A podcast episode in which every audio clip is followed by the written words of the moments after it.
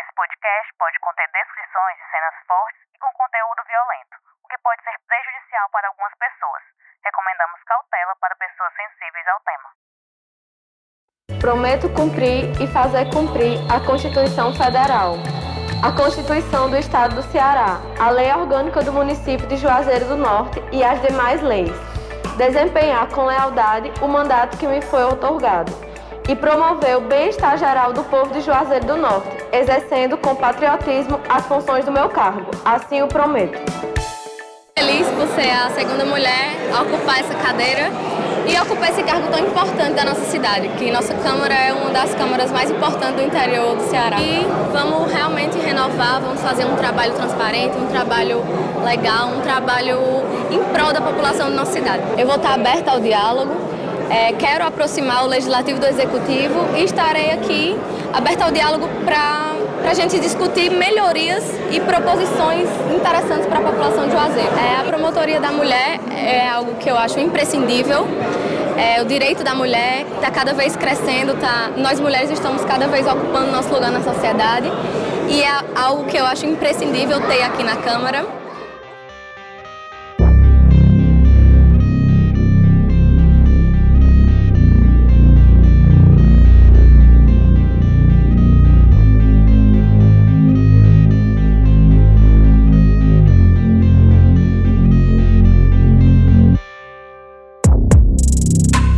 Pessoal, a gente abre o C1 desta sexta-feira com uma notícia muito triste e que chocou a todos, viu? A presidente da Câmara de Vereadores aqui de Juazeiro do Norte, a médica Iane Brena, e o namorado dela, Rickson Pinto, foram encontrados mortos hoje pela manhã na casa da vereadora, em um no bairro lá, Lagoa Seca.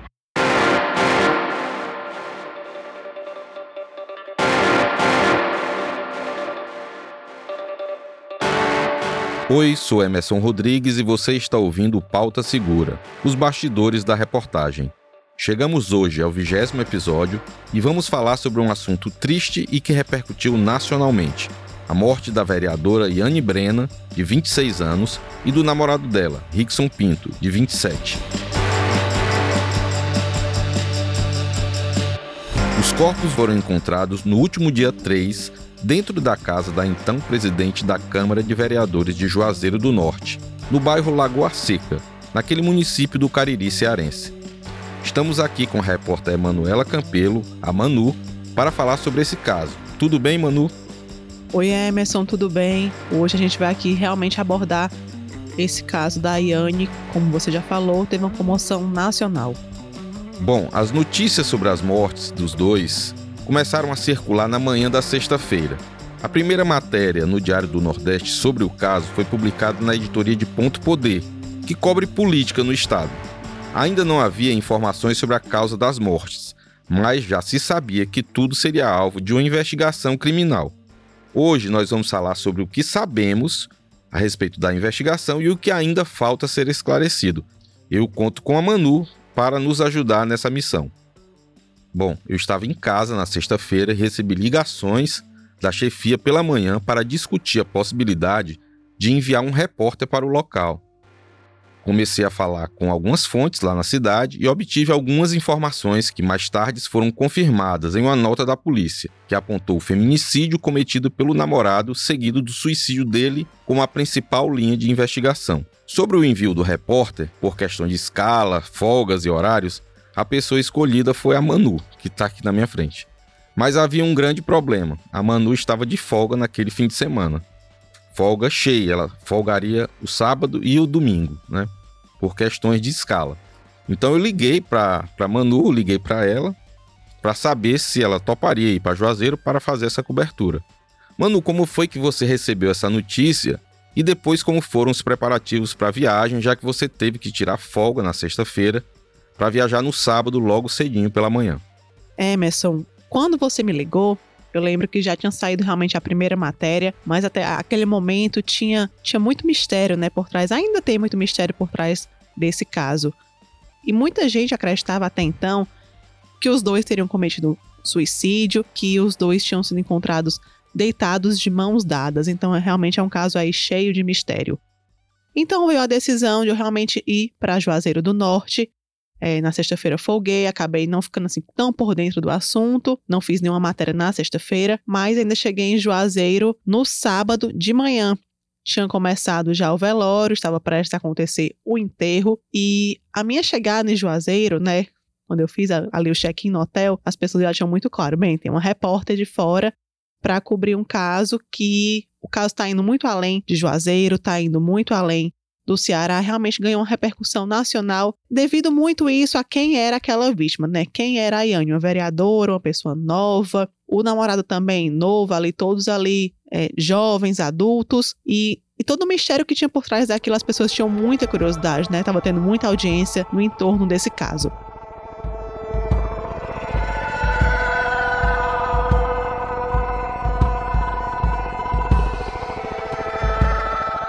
Dei uma passada no hotel e logo depois eu fui para o velório. Quando eu cheguei no velório, confesso que eu me surpreendi com a quantidade de pessoas. Eram centenas de pessoas e dava mesmo para perceber uma comoção daquelas pessoas, né? Claro que ali no meio tinham muitos curiosos, mas que muita gente aparentemente conhecia a Yane de alguma forma, né? Quando eu comecei a falar com as pessoas, ah, eu conhecia de vista, é porque ela é de uma família muito tradicional aqui de Juazeiro, e aquele espaço ali muito lotado, muita comoção, e aquilo acabou também mexendo comigo, porque na sexta-feira à noite, como você falou, já tinha ali o primeiro apontamento da Polícia Civil que o caso era um feminicídio da Iane, seguido de um suicídio por parte do Rickson. Então aquilo ali mexeu muito comigo, né? Porque é um caso de violência doméstica, é uma vítima com idade similar à minha, toda a família ali em volta, e aquela situação ali, aquela comoção realmente acaba pegando a gente, né? Cobrir uma pauta de velório, de enterro, é sempre uma pauta complicada, né? É um momento muito dolorido para quem tá ali. E a gente, enquanto repórter, precisa entender o nosso limite e o limite do outro, né?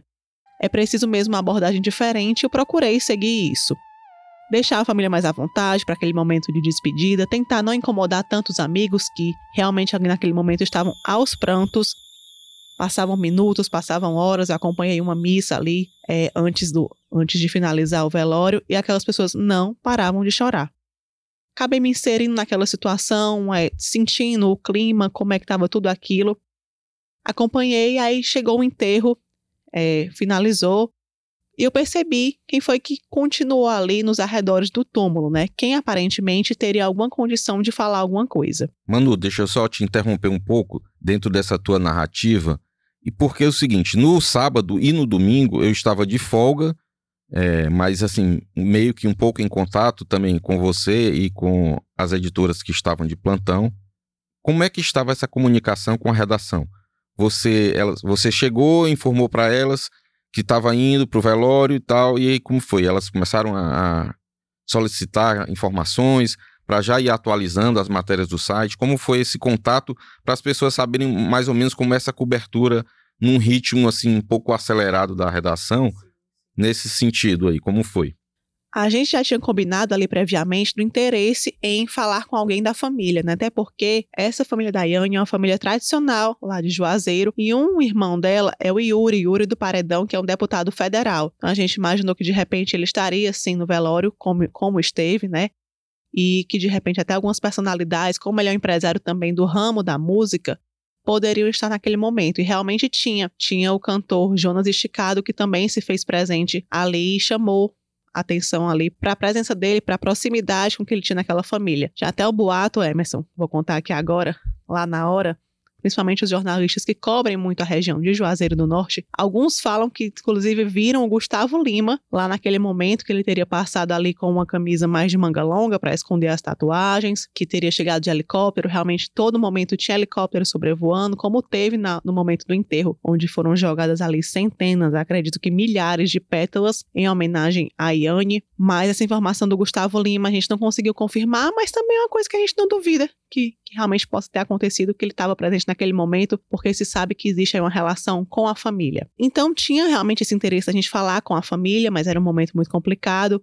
O próprio Yuri, quando chegou já foi bem claro em dizer que não queria falar com a imprensa, que não queria falar com ninguém. Nosso papel também é respeitar esse momento dele. Os pais da Ayane, né, também pediram que a gente mantivesse uma certa distância, porque o pai estava muito abalado, muito revoltado, e a mãe da Ayane, segundo o que a gente ficou sabendo aí de formação, toda a vida que ela, ela lembrava e que ela pensava na filha, ela tinha momentos ali que ela tinha alguns desmaios, que ela precisava sempre de um apoio de um balão de oxigênio.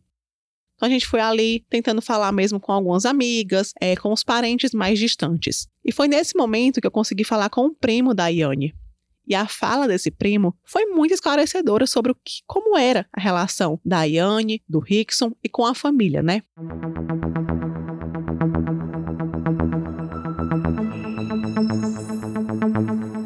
A gente sabe até o momento é que até Possivelmente a Yane estava um pouco mais distante da família, já devido a essa relação, mas que ela era uma pessoa que ela não tinha desabafado, ela não tinha deixado muito claro para a família se existia um problema entre o casal.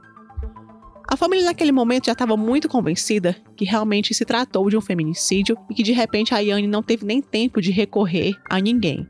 Mas ali para eles, ali, ali, naquele momento do enterro, eles já realmente não acreditavam que teria uma terceira pessoa envolvida, que seria um crime com motivação política. Eles realmente naquele momento já estavam defendendo a causa mesmo ali, que o que tinha acontecido era um feminicídio, de fato, seguido do suicídio. E vale também a gente, a gente dizer que o velório e o enterro do Rickson não foi lá, foi em uma cidade vizinha, e aí realmente ficou a cargo de uma outra equipe aqui cobrir essa parte. Mas que foi uma coisa realmente da parte dele foi uma coisa mais discreta, né? Na cidade de Aurora. Bom, mano, você falou aí de um ponto de que algumas pessoas levantaram a possibilidade de ter sido um duplo homicídio, no caso, em que a, e aí o autor teria simulado um suicídio ou um feminicídio seguido de suicídio. Por que que existiu, ventilou-se essa, essa possibilidade que a polícia realmente não trabalha com essa linha de investigação? Por que que se ventilou isso? Emerson, quando eu cheguei em Juazeiro, né, que eu vi aquela multidão acompanhando o velório, comecei a conversar com alguns locais, alguns moradores, as pessoas falaram mesmo, levantaram essa hipótese e disseram que a Iane provavelmente seria uma, uma possível candidata à prefeitura a, assumir a gestão do município de Juazeiro do Norte. Então, de repente, ali poderia ser alguma coisa para evitar a ascensão dela dentro da política mas realmente em nenhum momento a Polícia Civil, nenhuma autoridade confirmou se tratar de, de, um, de um crime com motivação política. E vale também a gente, a gente ressaltar que ainda tem muitos laudos, né, para sair, que tudo que a gente está falando aqui agora está gravando na sexta-feira à tarde. É, inclusive no mesmo dia aí da missa de sétimo dia da Iane, que estaria completando hoje 27 anos, mais uma coisa que marca muito né, nessa história. É, não existe realmente nada que aponte para um crime com motivação política, nenhum indício que teve uma terceira pessoa no local. É, eu estive na casa, né, algumas vezes, na verdade, na parte externa da casa, já que a gente não pode acessar porque é um local que está bloqueado, um local aí onde estão acontecendo algumas perícias ainda. Tem duas câmeras na porta, nos portões, né, na parte, na parte de fora, virada ali para casa onde a Yane e o Rickson moravam. Então seria fácil, né, visualizar. Se a pessoa entrou pela frente, a gente acredita ali que a polícia já está com essas imagens e seria e seria fácil ver se esteve mais alguém dentro da casa naquele momento, naquela madrugada onde aconteceu essa tragédia.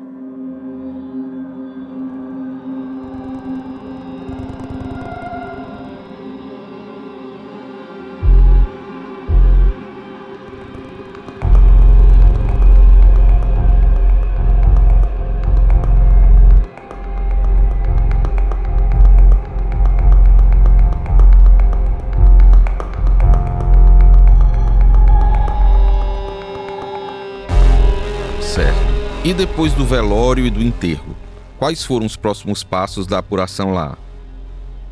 Depois desse momento do velório e do enterro, vale também ressaltar que os pais da Iane, eles estiveram no velório, mas não foram para o enterro, porque naquele momento não tiveram condição mesmo. Eu fui até outros pontos da cidade, né? Tudo isso sempre falando com os editores que estavam de plantão naquele sábado. Isso era no sábado ainda. E esses outros pontos que talvez pudessem interessar para nossa cobertura seria delegacia, é, sede da PFOS, na própria casa, né, caso tivesse alguma movimentação, tinha, costumava sempre ter. Eu passei pela casa diversas vezes no sábado e no domingo. Algumas dessas vezes tinha viatura da Polícia Civil, mas as pessoas realmente muito fechadas para falar. É, acredito eu também que até devido à, à identidade dessa vítima, por ser uma pessoa ligada à política, de ser uma família tradicional, então foi realmente muito complicado a gente conseguir qualquer tipo de informação oficial, né? Continuamos a apuração, eu estive na delegacia. Lá conversei com algumas pessoas que me disseram algumas coisas que poderiam ajudar, mas que tudo ia depender muito da minha apuração. Durante essa apuração, a gente foi descobrindo algumas coisas de como estava o relacionamento entre esse casal. E alguns pontos, diversos pontos, nos chamaram muita atenção. Algumas das informações que a gente conseguiu sempre indicava, inclusive, que a Yane teria tentado ou teria até mesmo terminado com ele dias antes porque não aguentava mais pagar as contas sozinhas, porque já vinha sofrendo algum tipo de violência psicológica. Então, tudo isso também a gente sabe que até o momento é parte da investigação, mas existe sim esse indicativo que o casal estava passando por alguns conflitos e esse crime aconteceu na sexta-feira, no dia 3 de março, né? A informação que a gente tem é que dias antes teria tentado adquirir uma arma de fogo.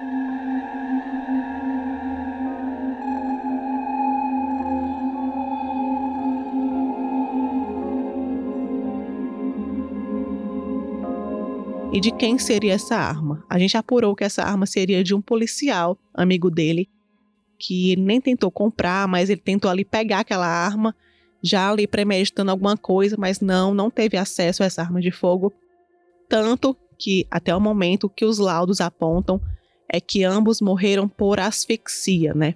Muitas pessoas também dizem que o corpo dela estava muito machucado, com as unhas arrancadas, com muitos sinais de luta corporal.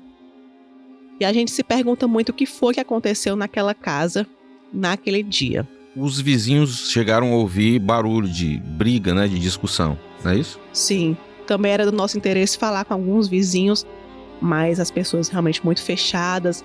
Em determinado momento a gente até percebia, né, quando a gente fazia esse, esse vai e vem ali na casa para ver alguma movimentação, que eles foram deixar flores no local, acender algumas velas, em homenagem a Yane, mas não conseguimos falar com nenhum vizinho.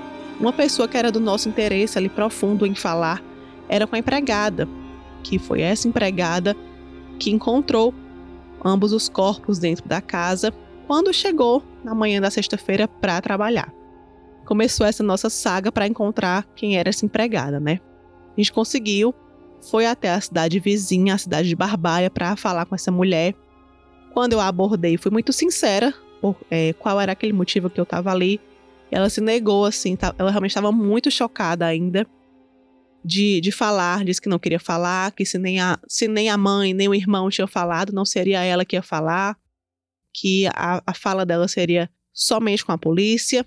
E falei com pessoas também ligadas a essa mulher, a essa empregada, que me disseram que ela tinha ficado muito abalada, muito mexida com a cena de encontrar dois corpos. A gente entende, né? A gente imagina como é que essa mulher se sentiu. E uma pessoa ligada a ela até disse assim: ela até, a gente até precisou levar ela no velório da Yane para que de repente ela tivesse uma outra última imagem dela, não ficasse aquela imagem ali dos corpos. Mas ela realmente não quis falar nada e nós demos aí continuidade à nossa apuração para tentar sempre descobrir o que foi que aconteceu, né? Por que aconteceu? Se de repente a Yane, ela lutou mesmo, tem essa versão que os, que os vizinhos ouviram muitos barulhos, em que momento a Yane morreu, é, como ele mesmo se matou depois disso. Tem aí algumas versões extraoficiais que ele teria utilizado um, um fio de uma televisão para se enforcar, que de repente ele teria se pendurado em um, em um suporte de televisão mas isso tudo é a perícia que vai apontar e a gente espera até que esse caso, essa investigação já seja concluída a qualquer momento nos próximos dias.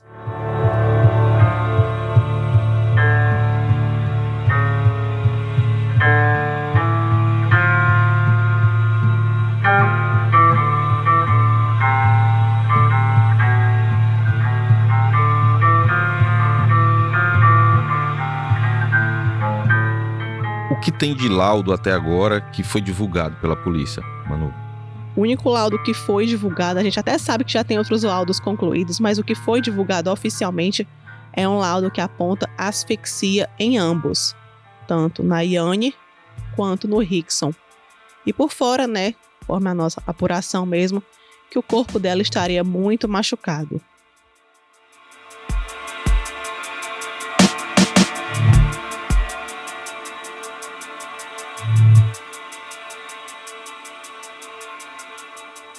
Manu, você descobriu também, fez uma apuração e descobriu que ele já respondia a um processo criminal por porte ilegal de arma de fogo. Que processo foi esse? Quando ocorreu? E os detalhes desse caso? Isso. Durante a estadia em Juazeiro, ali já era domingo, já tinha passado o momento do velório, do enterro, Deixei ali meu contato até para se a família se sentisse à vontade no outro dia com a cabeça um pouco mais fria, querer conceder ou não entrevista. E muito se falava, né, assim, principalmente no hotel lá onde eu estava, todo mundo sabia que eu era um repórter, que tinha ido cobrir especificamente esse caso. E aí me chegou uma informação de uma pessoa mesmo que trabalhava no hotel dizendo que ah, esse cara aqui era conhecido. Ele até mesmo já foi preso uma vez com uma arma. Essa informação até já tinha sido dada anteriormente pela Polícia Civil, mas a gente focou em outras coisas e acabou deixando passar. Nesse momento eu fui atrás de saber como era que tinha sido esse caso, se era um caso recente, como foi que ele teve acesso a essa arma. E a gente descobriu que sim, esse caso foi em 2018, cinco anos antes. Ele e a Iane não tinham nenhum tipo de relacionamento, tinha sido aí uma outra ocorrência. Ele foi preso devido a essa posse ilegal de arma de fogo, foi acusado pelo Ministério Público, se tornou réu a partir do momento que a Justiça aceitou essa acusação e tinha lá uma última movimentação no processo que estava aguardando ali a designação imediata de uma audiência a qual ele deveria ir. E hoje a gente sabe que essa audiência nem chegou a acontecer. Nessa época, nesse episódio especificamente da arma de fogo, que ele foi detido, ele foi detido em um lava-jato, lá em Juazeiro mesmo, e na época falou que pegou aquela arma com um amigo que tinha morrido e pegou essa arma. Inclusive, a irmã desse amigo dele já tinha comunicado oficialmente por meio de boletim de ocorrência do sumiço dessa arma e que não tinha uma autorização para que ninguém pegasse naquela pistola. Bom, você ficou lá em Juazeiro o sábado inteiro e o domingo. Aí depois você retorna para Fortaleza.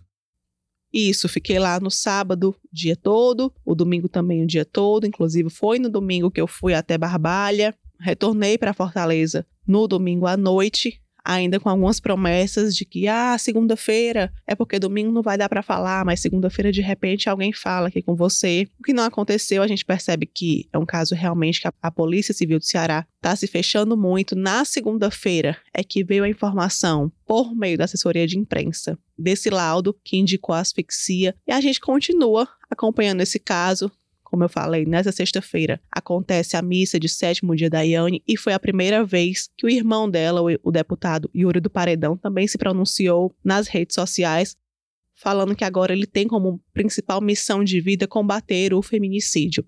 Então aí é mais um ponto que a gente acredita que a família realmente, para a família não aconteceu outra coisa diferente disso. Foi um feminicídio, a Yane foi vítima de um feminicídio, seguido de suicídio por parte do suspeito. Você tocou no ponto de que o irmão afirma que vai lutar contra a violência contra a mulher, né?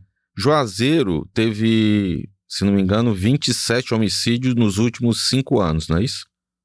Isso. Em paralelo, a gente também fez esse levantamento com a ajuda de uma outra repórter para tentar até mesmo abordar por que, que tantos casos acontecem no Cariri. Tantos casos de violência contra a mulher, tantos casos de feminicídio. E aí eu até lembrei que no comecinho de 2020, antes da pandemia, eu já tinha ido lá para Juazeiro, para o Crato, para a região do Cariri, justamente naquela época para fazer uma pauta sobre os casos de feminicídio que tinham acontecido em 2019. E a gente já tinha escolhido ir em Juazeiro, ir no Crato, naquela região, porque a quantidade de casos nos chamava muita atenção. E assim como aconteceu com a Yane, o que a gente percebe em cima a partir das estatísticas, é que muitos casos, fogo, tanto em Fortaleza quanto no interior do estado, são muitas vezes sem o uso de uma arma de fogo. Então, é aquela pessoa que tem uma raiva, que tem um ciúme excessivo, que comete o crime ali com o que ele tiver na mão, é um punhal, é, é uma faca, como foi com a Yânia no caso daí, provavelmente da esganadura, até que realmente existe esse desfecho trágico de um ciclo de violência que muitas vezes quem está ao redor sabe, né? Ou vê algum sinal, estranha ali alguma, algum tipo de relação do casal.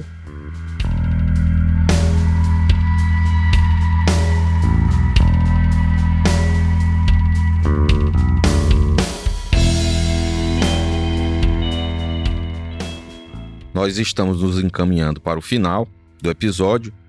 É, fica o relato da Emanuela importante para a gente é, vislumbrar essa cobertura, como é que a gente faz uma cobertura que a gente considera aqui especial na, no Diário do Nordeste. A Yane Brena era uma política com um futuro que todos apontavam como brilhante, que ela alcançaria outros cargos com o decorrer do tempo, né? E por falar nisso, se você quiser saber mais detalhes sobre a trajetória política da Yane, esse foi o tema do podcast Ponto Poder Cafezinho, é, da editoria de Ponto Poder, aqui do Diário do Nordeste. Você procura nos tocadores por Ponto Poder Cafezinho, você vai encontrar lá o podcast. E foi discutido né, pela, pela editora Jéssica Welma, pelo editor Wagner Mendes e pelo repórter Igor Cavalcante, esse assunto da trajetória política da, da Yane Brenda, até porque teve muita discussão na época é, da eleição dela para presidente da Câmara de Vereadores de Juazeiro. Então, a gente fica é, com esse relato impactante da cobertura da Emanuela. Eu sei que ela é, já cobriu outros casos é, similares né, de, de violência contra a mulher e ela já adquiriu uma certa experiência nessa, nessa cobertura. E eu até procuro, assim, quando tem algum caso desse tipo, dessa natureza, é importante ter o olhar feminino para essa cobertura e, e foi uma cobertura que eu acredito foi muito bem sucedida, muito bem feita. E eu aqui queria elogiar mais uma vez a Emanuela pela cobertura, pela disponibilidade dela de ir para Juazeiro, de fazer esse trabalho e de fazer tão bem. Obrigado, Manu. Obrigada, Emerson. E destacar que a gente continua aqui em busca de um desfecho para essa história, em busca de mais informações sobre a investigação. Nos colocamos mais uma vez à disposição da família, caso alguém da família queira conversar, queira conceder uma entrevista. A gente entende é, que é um momento muito triste, é um episódio lamentável, é uma tragédia mesmo, que eu nem imagino, nem vou dizer, nem imagino qual é essa dor. Que intensidade tem essa dor mas no, nos colocamos aqui à disposição também para receber informações oficiais da Polícia Civil. A gente vem tentando a entrevista com a delegada para que mais informações sobre esse caso sejam realmente explicadas.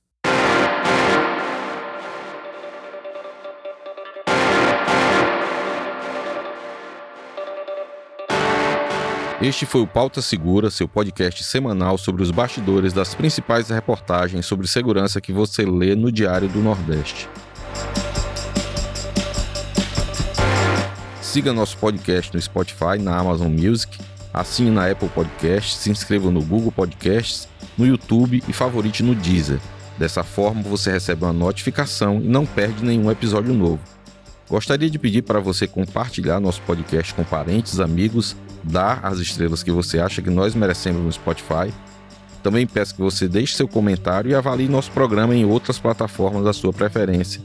E se você tiver qualquer sugestão, crítica, dúvida ou foi citado que é direito de resposta, envie um e-mail para podcastpautasegura@svm.com.br. Neste episódio usamos áudios da TV Verdes Mares. Esse podcast foi produzido e roteirizado por mim pela Emanuela Campelo eu também fiz a edição de áudio, a voz da abertura da repórter Tatiane Nascimento. A supervisão do conteúdo é da Aline Conde e da Giovana Rodrigues. A coordenação de núcleo é da Karine Zaranza e a gerente de jornalismo é a Ívila Bessa. Espero vocês para conhecer os bastidores de mais uma grande reportagem aqui do DN. Até semana que vem.